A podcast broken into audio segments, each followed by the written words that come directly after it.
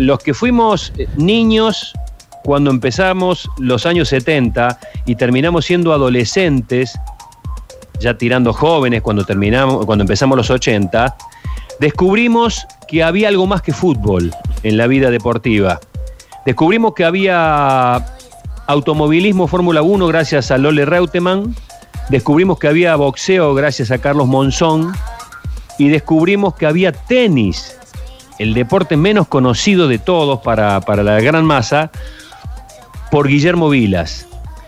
Hay un documental extraordinario en Netflix que se llama Vilas, serás lo que debas ser y si no, no serás nada. Pero yo lo que haría eh, sería hacer un documental sobre Eduardo Pupo, que es quien trabajó en este documental para demostrar que Vilas debió ser número uno del mundo. Pero el trabajo de Pupo por momentos a mí en la película supera Vilas, porque el trabajo que hizo, la investigación que hizo, puso en juego su relación familiar, puso en juego todo.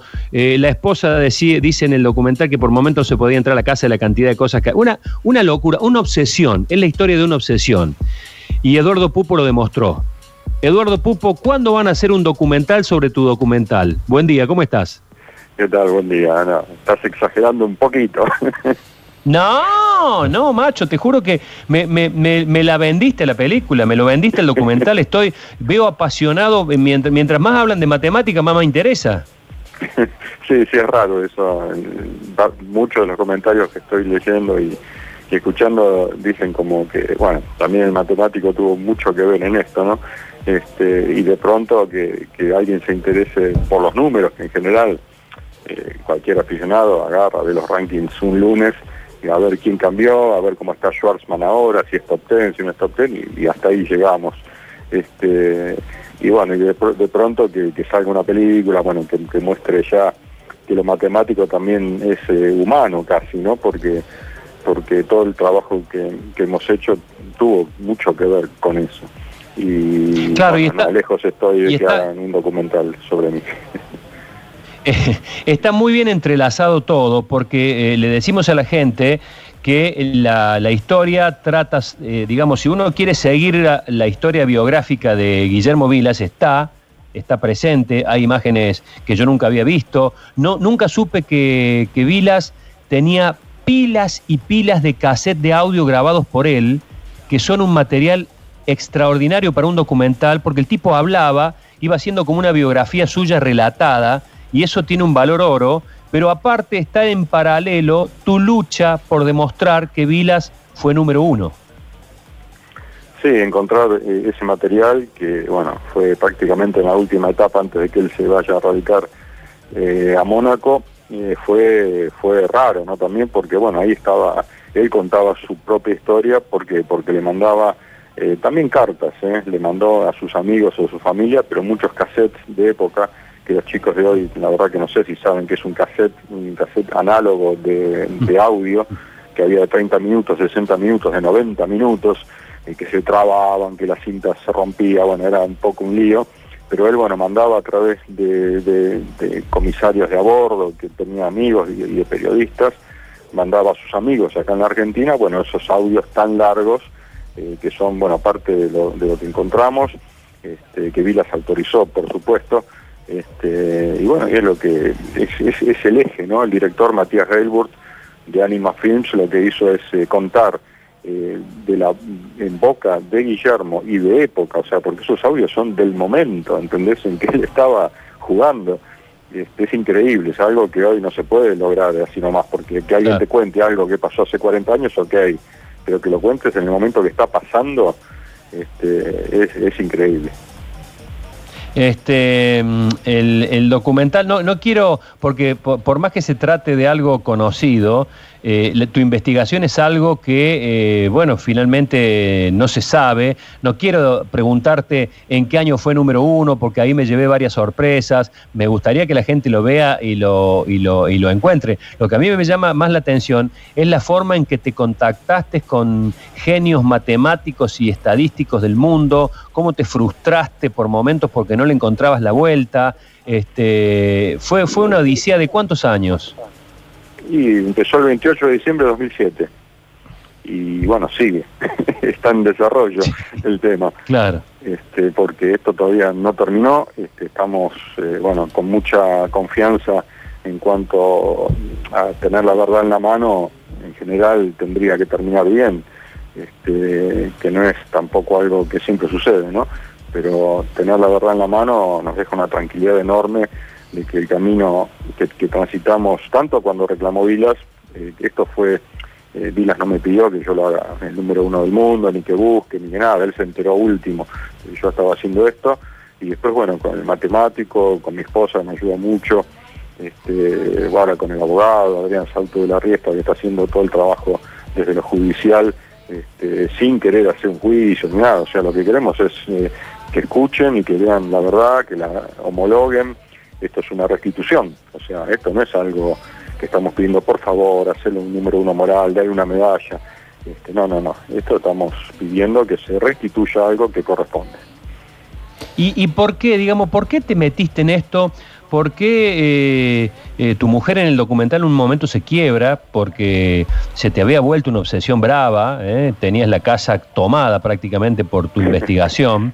Este, alguna vez leí de algún escritor que cuando entra un libro a una cuando entra un libro entra el libro a la casa y en este caso mucho más. ¿Por qué? ¿Por qué, por qué esta obsesión tuya?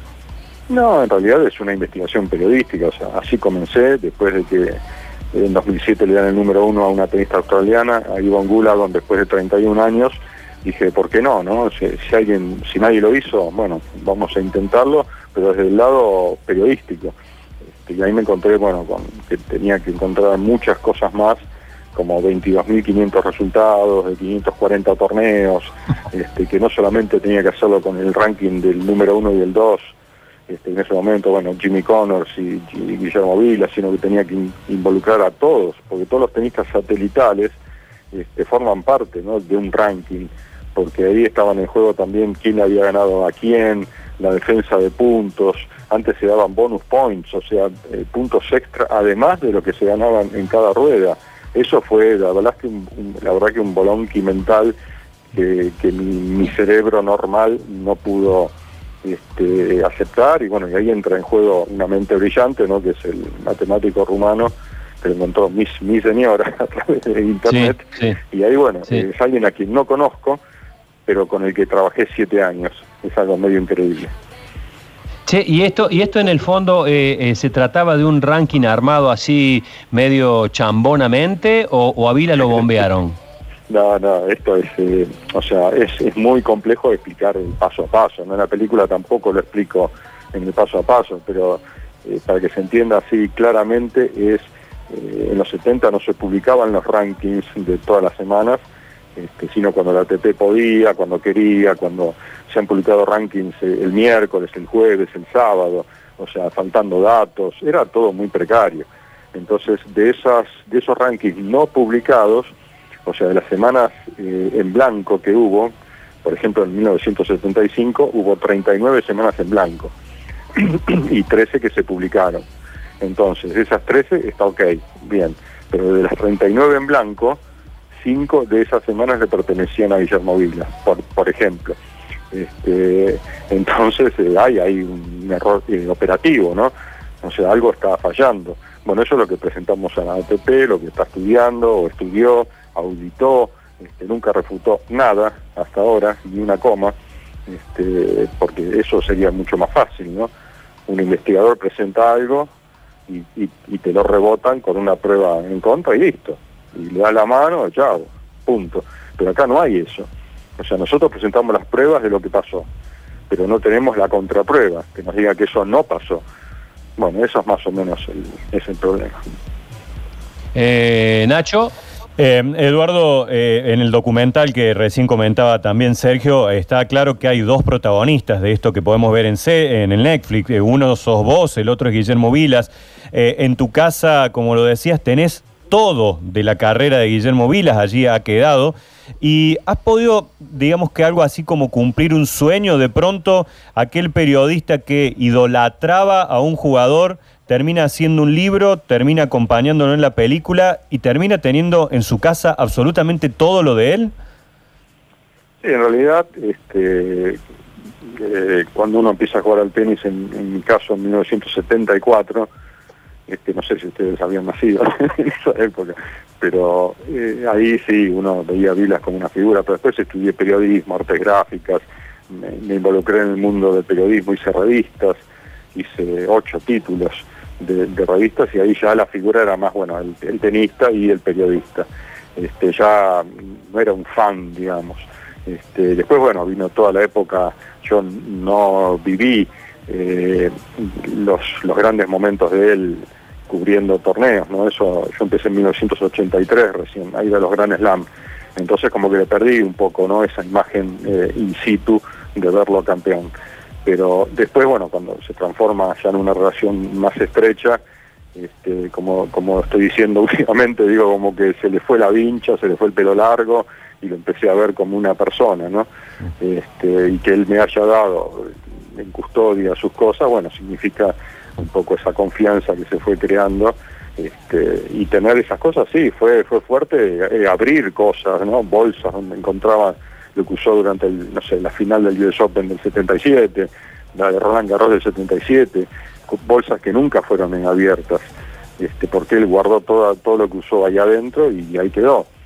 Este, eso la verdad que fueron momentos así fuertes, porque bueno, nada, es, me imagino que eh, si, no sé, si Maradona, que el cumpleaños, eh, no sé, se abre una bolsa con los botines y los pantaloncitos y las medias y la camiseta que usó, no sé, en tal, el gol de los ingleses, no sé, este, para un fanático o un periodista especializado, bueno, es, o alguien que ame el deporte, es algo fuerte, ¿no? ¿Pensaste en algún momento en exhibir esos elementos, en, en, armar, no sé si un museo, algún tipo de exhibición? Sí, en un momento sí, el año pasado estuvimos muy cerca, este, pero bueno, había inversores, ¿no? También porque esto no es, no es fácil hacer algo así, o hacer algo serio, ¿no? Algo, porque tampoco lo puedo poner en una pieza de, de, 3x3. Este, tiene que ser algo más o menos razonable, pero bueno, después las condiciones del, del país, este, la verdad que no nos permitieron, desaparecieron los inversores, y, bueno, y, eso por ahora no, no, no está no, no lo estamos planeando, este, hablo todos los días con la familia Vilas, este, tenemos un diálogo constante y por ahora, bueno, estamos así como en, espera, ¿no? Eh, sí, gracias Sergio. Eduardo, ¿hubo mala fe de la ATP en no publicar los datos que daban número uno a Vilas en su momento? No, bueno, eso es totalmente incomprobable, o sea, si hubo manipulación, si hubo una mano negra, si hubo...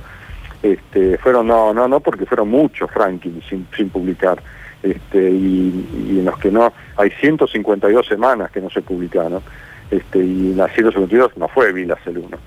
Este, entonces, no, no, no, eso no, para mí son fallas operativas y ese espíritu tradicionalista de las instituciones, ¿no? Tan, con tantos años que ya tienen una carga eh, heredada, ¿no? De, lo que pasó, pasó, lo que se hizo, se hizo y por algo se hizo, y más o menos eso es el mix con eh, lo de las semanas no publicadas y ellos quieren navegar en mares seguros, ¿no? Eh, o sea, con cierta tranquilidad y si surge alguien que le dice, no, mira, este, salta una ballena debajo del agua, y dicen esto no fue así, ahí es cuando, bueno, cuando se las estructuras, viste, como que se, como que tiemblan y tienen que analizarlo, y bueno, yo creo que le va a llevar un tiempito más, pero pronto este, tiene que salir la luz, esto es una restitución, y las restituciones tienen, tienen que ser porque son sanadoras, son este, como que, que, como que le devolves algo que le pertenece a alguien.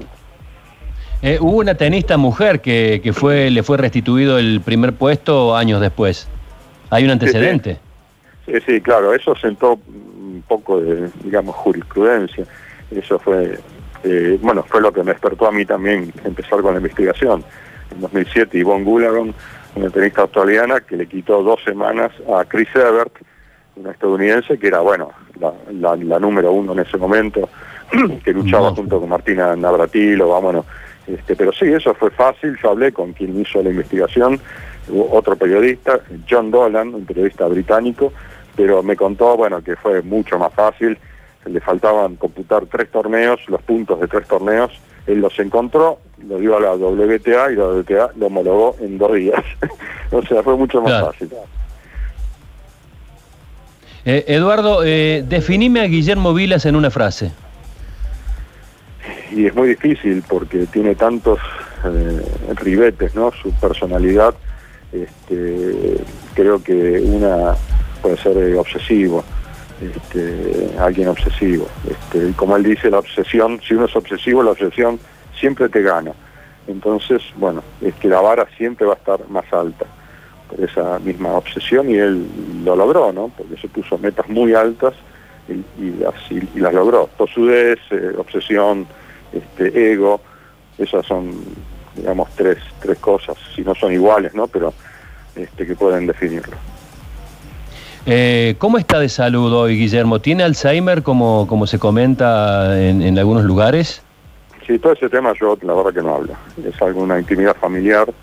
Este, Bien. No, no, no soy quien ni, puedo contar algo de la familia. No quiere. Lo, que se diga por ahí corre por cuenta de, cada uno. Si la familia dice, mira, pasa esto, esto, esto, y queremos decirlo, bueno, punto. Ahí, ahí se dirá o sea, no está bien de, salud, eso es conocido, pero entrar en detalle la verdad que creo que no, no me corresponde a mí, al menos. Se respeta. Te mando un fuerte abrazo, Eduardo. Felicitaciones por el enorme trabajo realizado y por la tremenda calidad del documental. No estoy exagerando. Lo invito a todo el mundo que lo vea. A ustedes, muchas gracias por la nota. Gracias.